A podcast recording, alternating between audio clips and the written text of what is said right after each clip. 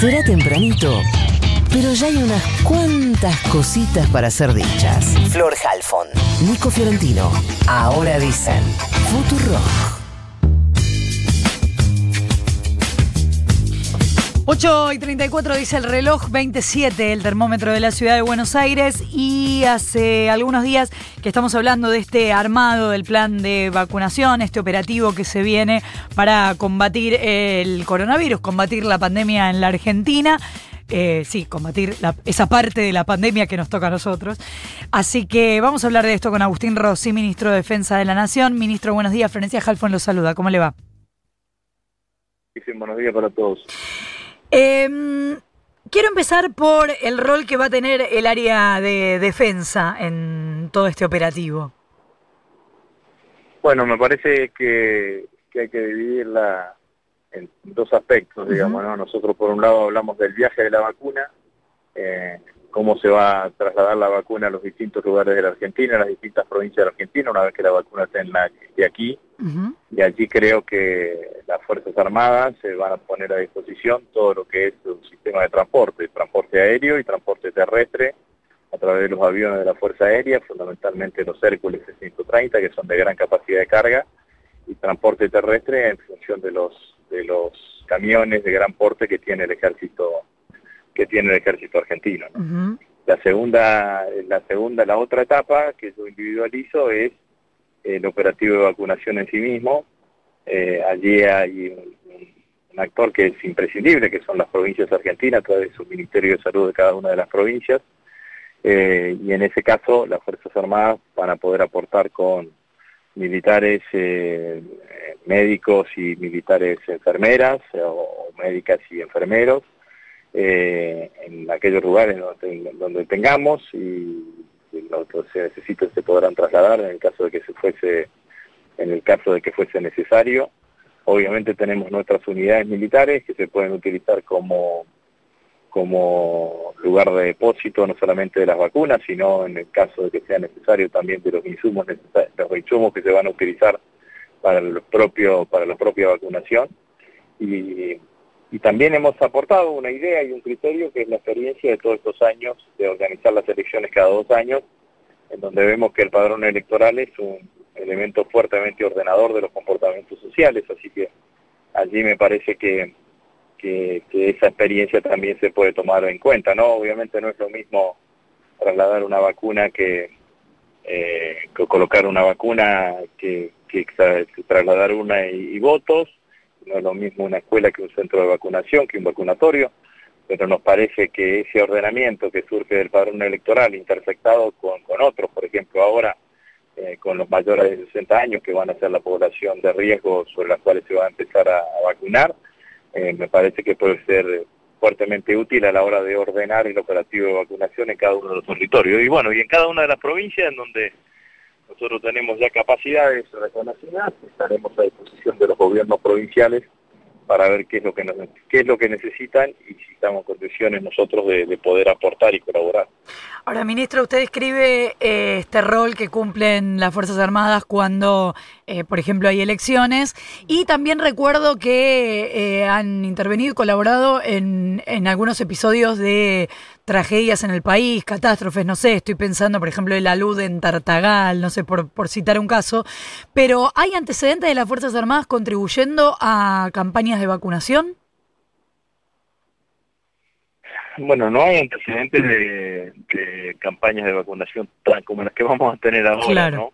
Eh, pero sí hemos participado dentro de nuestro rol y obviamente que el personal de las Fuerzas Armadas participe tiene para determinadas tareas se, tienen que tener determinadas vacunas y esos son autoadministradas. De hecho, el personal de las Fuerzas Armadas es considerado personal esencial y van a ser las propias Fuerzas Armadas que se autoadministren eh, las vacunas que nos entregará el Ministerio de que nos entregará el Ministerio de Salud y en ese sentido vamos a en ese sentido vamos a trabajar digamos, ¿no? eh, pero la verdad que además en el operativo este, desde que empezó el COVID, desde que empezó la pandemia, nosotros venimos muy involucrados en todas las provincias argentinas en la, lucha contra el COVID. Llevamos cerca de 26.000, 27.000 tareas realizadas en toda la Argentina. Significa que un día como hoy hay 80 lugares en Argentina en donde hay acciones de las Fuerzas Armadas que tienen que ver con, que tienen que ver fundamentalmente con, con el COVID, desde elaboración y distribución de comida en muchos lugares hasta eh, distribución de, bolsones. Eh, la asistencia, digamos.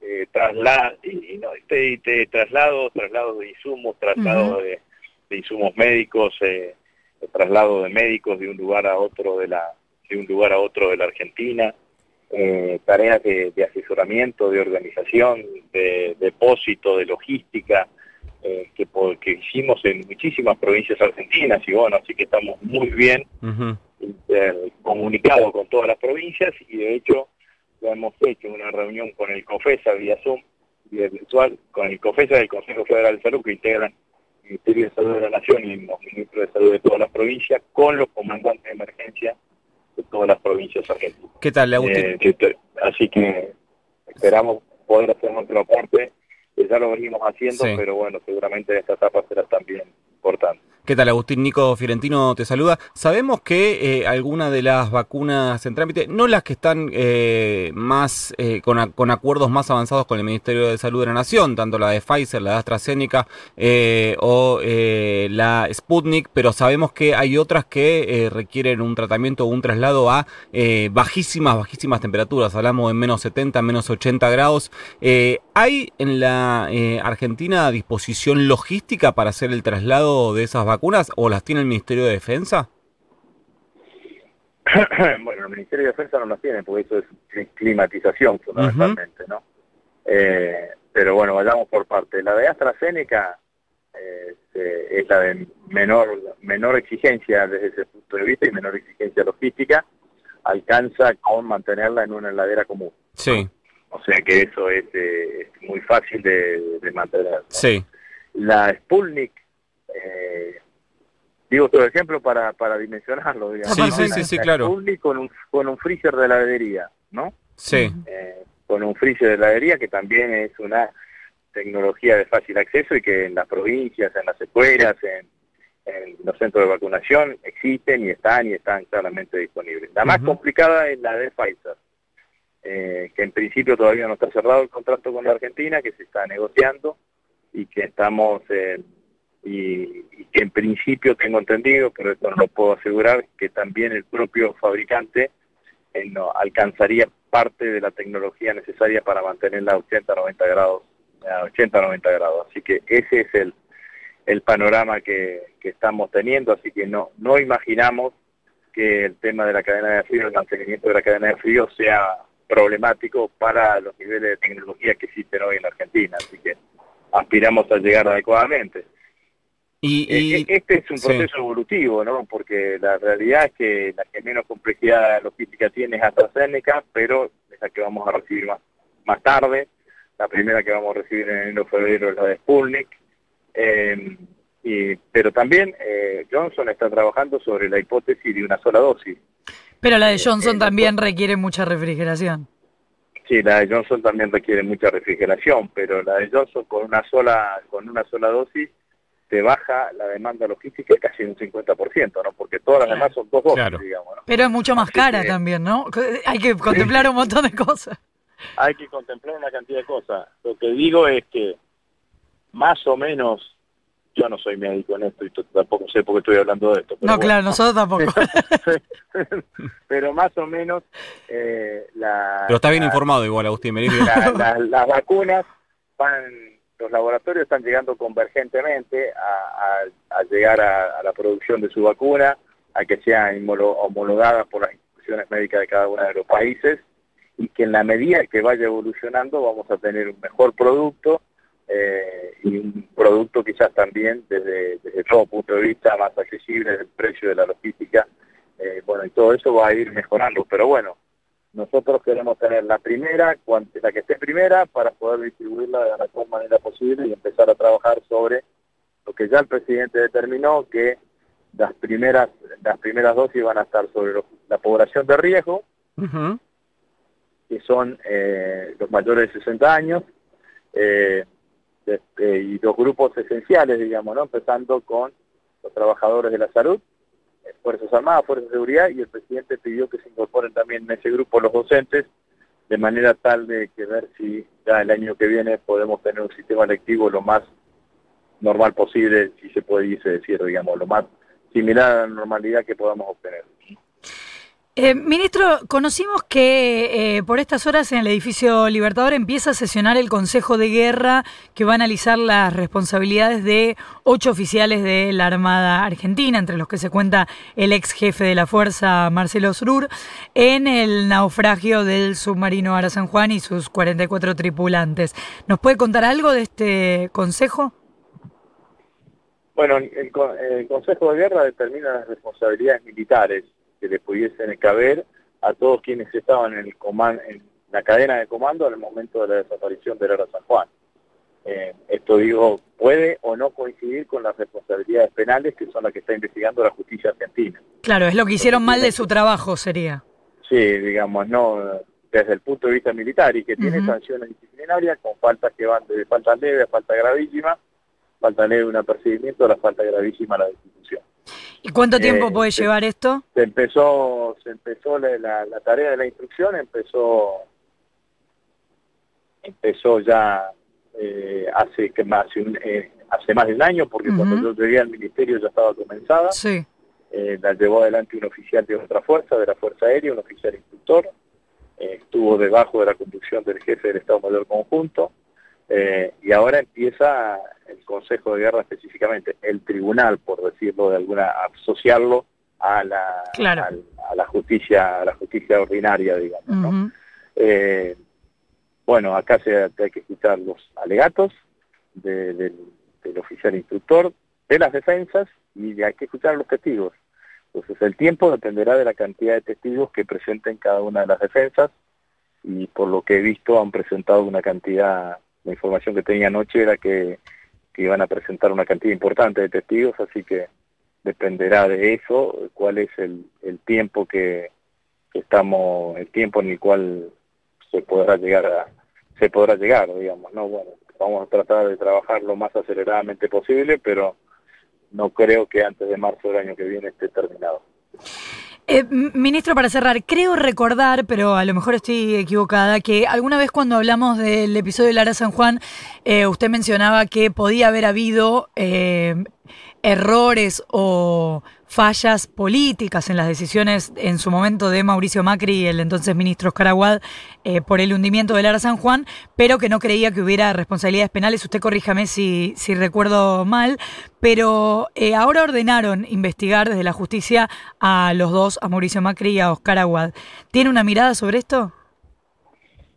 Eh, no, recuerdo la nota, pero sí recuerdo el, contexto que usted dice. Seguramente esa nota debe estar, debe haber estado eh, eh, hecha en el momento en que conocimos el fallo de la doctora Yáñez, que era la primera instancia. Claro.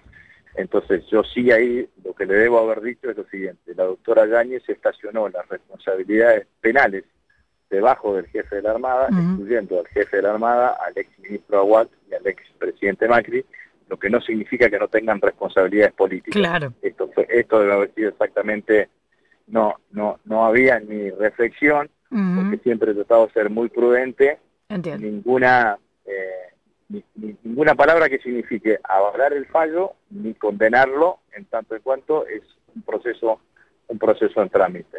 El fallo, como yo me imaginaba que iba a suceder, generó enojo sobre todo en las querellas, que apelaron ese fallo, también lo apelaron algunos oficiales de la Armada, eh, casi todos los oficiales de la Armada que fueron procesados en primera instancia.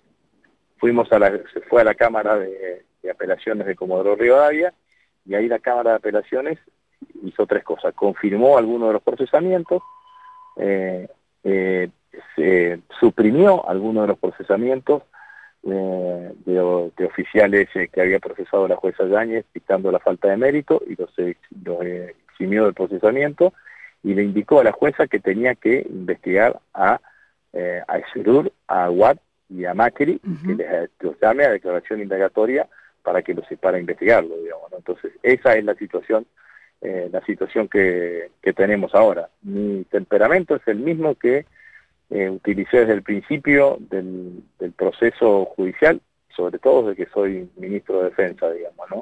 Trato de ser lo más prudente posible para que ninguna apreciación mía pueda ser tomada en un sentido que no tenga el espíritu de la apreciación. Así que estamos atentos a lo que, a lo que sucede. Los jueces y la jueza Yáñez saben que tienen el Ministerio a disposición de cualquier información que pudiesen requerir o de cualquier instancia que pudiesen solicitar, lo mismo que los abogados querellantes, eh, pero me trato de seguir manejando de esa, de esa, de esa, de esa manera, pero, pero quiero eh, puntualizar eh, la, primera parte de la respuesta, digamos, ¿no? lo que yo dije en ese momento era que había una decisión de la jueza que había determinado las responsabilidades penales en ese lugar, lo que no lo eximía de las responsabilidades políticas, donde uno sí puede opinar eh, de lo que uno sí puede opinar. Lo que hace es la Cámara de Apelaciones, es decir, la jueza mire, e investiga a ver si tienen responsabilidades penales, porque usted ni siquiera los llamó a declaración indagatoria, ni a RUR, ni a Watt, ni a Macri. Entonces ah. ahora veremos qué es lo que pasa. Agustín Rossi, ministro de Defensa de la Nación, muchísimas gracias como siempre por habernos atendido. Bueno, muchas gracias a usted. Adiós. Adiós. Diez minutos para las nueve de la mañana. Todo el mundo habla acá. Ahora dicen Florencia Halfon, Nicolás Fiorentino, Futuro.